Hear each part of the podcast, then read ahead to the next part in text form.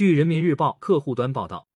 二零二二年三月二十九日上午，重庆市第一中级人民法院一审公开宣判青海省人民政府原党组成员、副省长、中共青海省海西蒙古族藏族自治州委员书记、青海省柴达木循环经济试验区党工委员书记文国栋受贿案，对被告人文国栋以受贿罪判处有期徒刑十一年，并处罚金人民币二百万元。对文国栋受贿所得财物及其孳息依法予以追缴，上缴国库。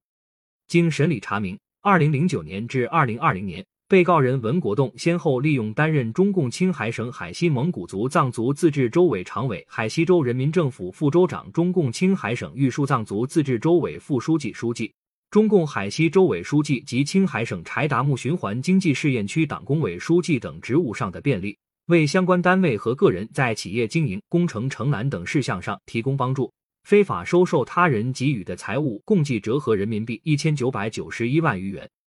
重庆市第一中级人民法院认为，被告人文国栋的行为构成受贿罪。鉴于其在未被宣布采取强制措施时向监察机关投案，如实交代受贿犯罪事实，构成自首，其受贿三十七万余元系未遂，认罪悔罪，积极退赃，赃款赃物已全部追缴。具有法定酌定从轻处罚情节，依法可以对其从轻处罚。法庭遂作出上述判决。感谢收听羊城晚报广东头条。